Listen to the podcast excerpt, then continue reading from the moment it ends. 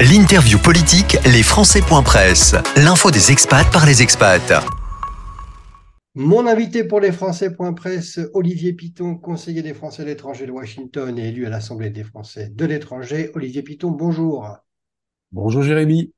Vous êtes un spécialiste de la politique américaine et qui mieux que vous aujourd'hui, euh, après les élections du 8 novembre, pour nous parler de ces élections midterm qui se sont déroulées aux États-Unis. Alors, quel premier bilan faire après ce scrutin? On s'attendait à une vague euh, républicaine, finalement, elle n'a pas eu lieu. D'abord, merci beaucoup pour, euh, pour votre invitation. écoutez, en fait, si, il y a une vague rouge il y a une vague rouge, mais elle s'est limitée à la Floride. C'est une vague rouge floridienne. On aura peut-être l'occasion d'en reparler. Mais comme vous le dites fort justement, sinon, euh, à l'échelon national, il n'y a pas eu euh, de véritable domination des, des républicains. Faut bien, faut bien comprendre une chose. Les, les, les élections remportées par le parti d'opposition à mi-mandat, c'est quelque chose de tout à fait courant aux États-Unis. Il y a eu trois exceptions en 1934, en 1998 et en 2002. Sinon, le parti d'opposition a toujours gagné les élections de mi-mandat.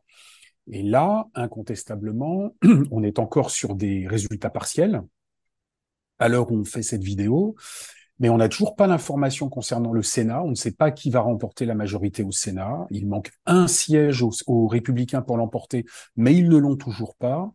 Et il devrait, je dis bien, il devrait avoir la majorité à la Chambre, mais on serait sur euh, un ordre, si vous voulez, d'une dizaine, peut-être d'une quinzaine de sièges. À titre de rappel, euh, lors, lors des deux dernières fois où le, le Parti démocrate au pouvoir avait perdu les élections de mi-mandat. C'était sous Bill Clinton en 94 et ça a été 52 sièges de perdus. Et puis c'était en 2010 sous Barack Obama et c'était 63 sièges de perdus. Là, on parle d'une quinzaine de sièges. Donc, pour résumer, c'est une toute petite victoire étriquée au mieux, au mieux des républicains. Et on se dirige donc en fait plutôt vers un statu quo, ce qui va en fait favoriser l'exécutif en place et euh, l'administration Biden.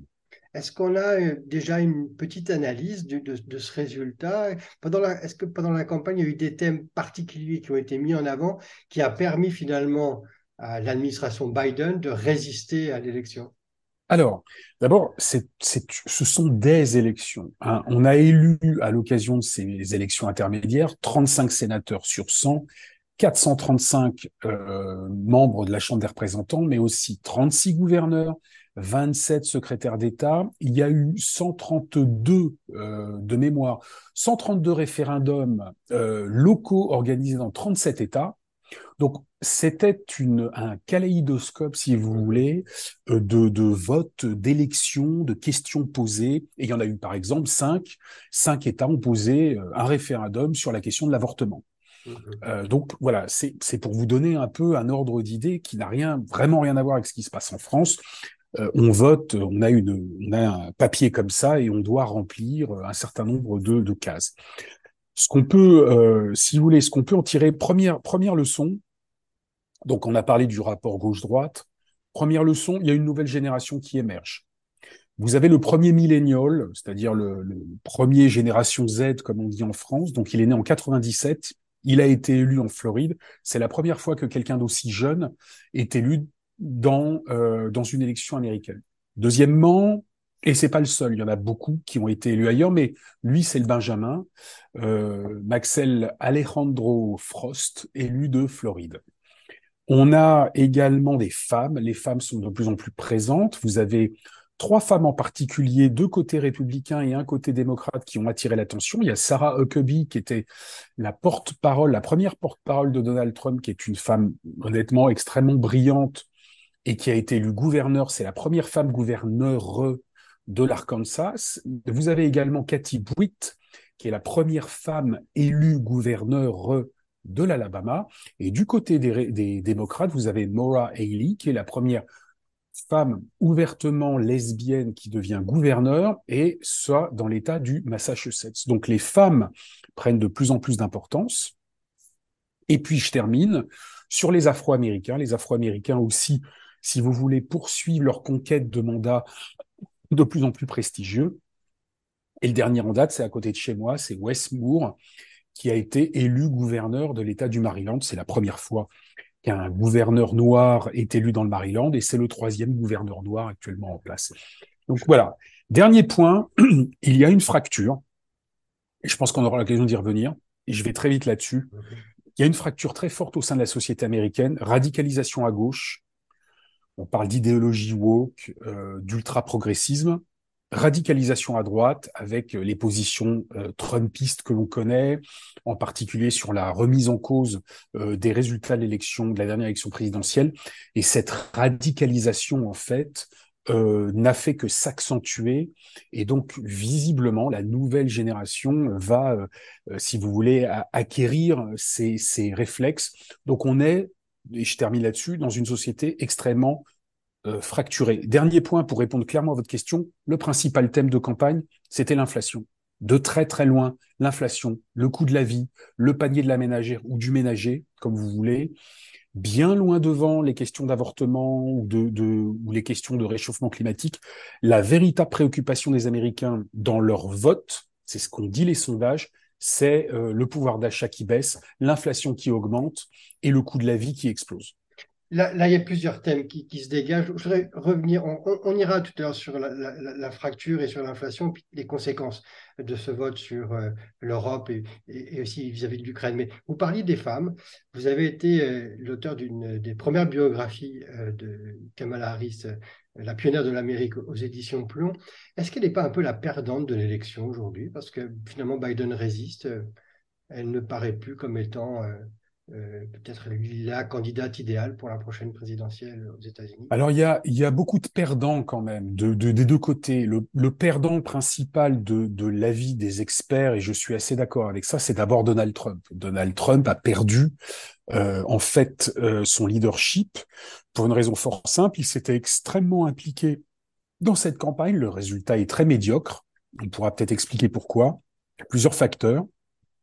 C'est le premier grand perdant. Le deuxième grand perdant, c'est Joe Biden. Pourquoi? Parce que quoi qu'on en pense, son, son bilan, qui n'est pas si mauvais que ça d'ailleurs, son bilan économique a néanmoins été sanctionné. la hausse du coût de la vie, ce qu'on disait à l'instant, euh, effectivement, a été très mal perçue par les Américains. Et puis, vous avez raison, Kamala Harris euh, fait également partie des perdants parce qu'elle n'arrive pas à, à apparaître comme une, une alternative crédible. Elle a sans doute l'ambition de se présenter à la primaire démocrate pour la présidentielle dans les mois qui viennent, mais on ne la sent pas, en tout cas pour l'instant, susciter une véritable adhésion sur son nom. Je pense que euh, je, je, je, le dis d'autant plus facilement que j'ai écrit un livre sur elle. Euh, je pense que ça n'est pas vraiment de sa faute. Elle n'est pas servie par les événements.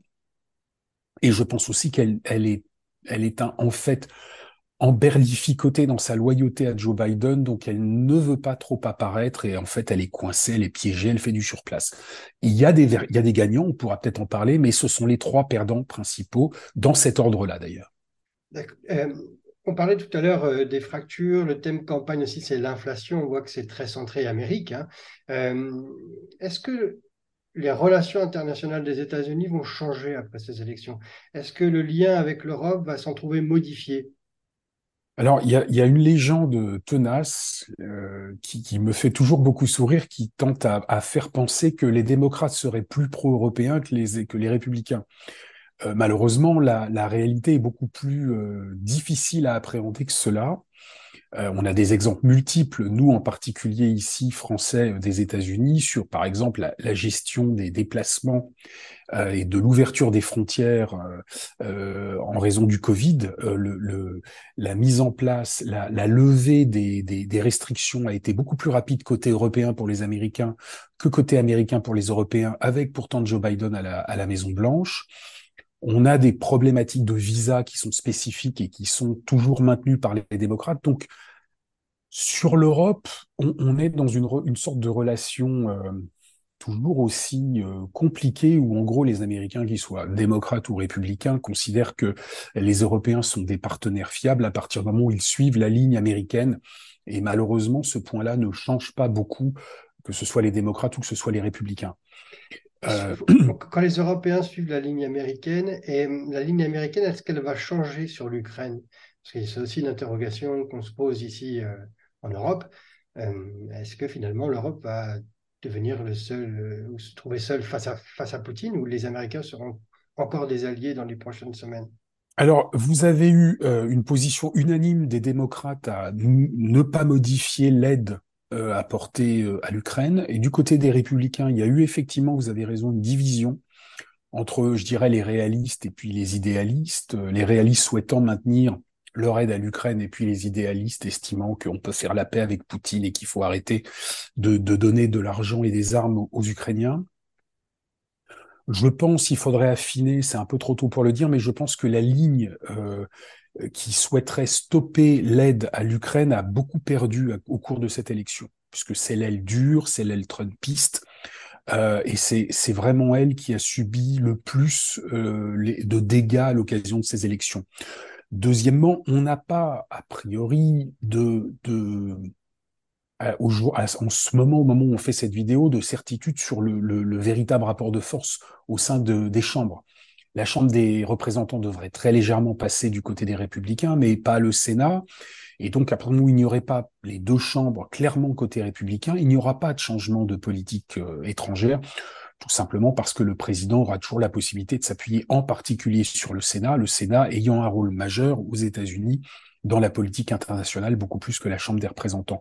Donc du côté de l'Ukraine, je pense qu'on arrivera probablement à un statu quo, à une poursuite de l'aide américaine aux Ukrainiens, que ce soit sous forme de fonds ou que ce soit sous forme d'envoi d'armes. Petit bémol, euh, si la situation économique américaine continue à se dégrader, il y aurait peut-être une remise en cause, mais elle serait, à mon avis, tout à fait à la marge. Donc la politique américaine vis-à-vis de l'Ukraine devrait se poursuivre. Euh, au Sénat, on n'a pas encore les résultats, mais est-ce que les deux potentiels élus indépendants vont finalement euh, guider cette politique ou... C'est possible, c'est possible. On a, on a tous les cas de figure possibles, en particulier le fait que les, euh, que le, le l'égalité euh, soit par exemple de 49-49, qu'il manque deux sièges et que ces deux sièges soient deux sièges indépendants qui seraient en fait euh, euh, euh susceptibles de voter au gré des circonstances pour un camp ou pour l'autre. Il faut bien reconnaître qu'en cas d'égalité 50-50, il y a une prépondérance de voix pour le président du Sénat, pour le président du Sénat, qui est en l'occurrence la vice-présidente Kamala Harris, et c'est pour cela qu'en étant à 50-50 dans la mandature sortante, les démocrates avaient la majorité réelle au Sénat. D'accord. On a parlé de l'Europe, on a parlé du lien États-Unis-Ukraine. Maintenant, on va parler des Français aux États-Unis. En, un mot, est-ce que ça bouleverse un petit peu le, quotidien ou euh, il y a des perspectives, d'autres perspectives qui, sont, qui, vont, qui vont se trouver euh, développées, facilitées, ou au contraire, des, des barrières qui, qui peuvent surgir avec cette nouvelle Chambre des représentants, ce nouveau Sénat, ou ces, ces référendums dans les différents, dans les différents États. Qu'est-ce qui peut changer? Alors, il est difficile de prévoir un changement euh, à l'égard de la communauté française aux États-Unis, qui, je rappelle, est la première communauté française dans le monde hein, en termes de, de volume. Euh, devant la Suisse, euh, si je ne dis pas de bêtises, le Royaume-Uni et, euh, et la Belgique. je ne sais plus dans quel ordre d'ailleurs. deuxièmement, on a un problème qu'on partage avec nos amis américains, c'est la hausse du coût de la vie, une inflation à deux chiffres, puisqu'on annonce près de 11% euh, en 2023 euh, d'inflation, ce qui est quand même absolument considérable. Les Américains avaient toujours moitié moins d'inflation que les Français euh, depuis ces 30 ou 40 dernières années. Et là, ils seraient largement au-dessus. Le coût de la vie donc et, l'inflation est vraiment le premier point sur lequel les Français souffrent, mais ils souffrent autant que les Américains.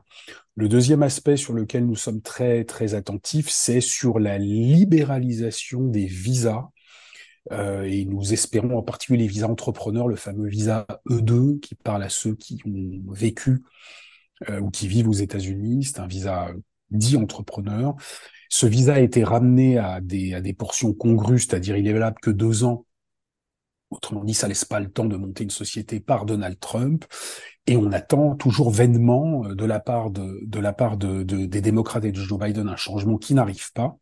Donc euh, ça, c'est un point très important. On attend beaucoup de la visite d'État d'Emmanuel Macron qui se rendra donc aux États-Unis à la fin du mois, du 30 novembre au 2 décembre, pour essayer de faire avancer ce, ce, ce dossier des visas. Et voilà donc, euh, je dirais, euh, avec une libéralisation plus importante des déplacements par les États-Unis, euh, après la crise sanitaire, euh, c'est le troisième point, rapidement, moins important. Il est toujours impossible pour des non-vaccinés euh, européens et donc français de venir aux États-Unis. C'est toujours compliqué. Euh, et surtout, surtout, la réciproque n'est pas vraie, c'est-à-dire que des Américains non vaccinés peuvent se rendre en Europe et donc, ce deux poids deux mesures est assez difficile à vivre pour un certain nombre de, de gens où il faudrait évoluer, sachant que la pandémie est finie, comme l'a dit euh, Joe Biden lui-même il y a quelques semaines. Voilà les trois sujets sur lesquels on, on, on espère euh, des améliorations. Encore une fois, le plus principal étant le coût de la vie. Merci Olivier Piton d'avoir fait avec nous ce, ce tour d'horizon quelques heures après, à la fin du, de ce scrutin.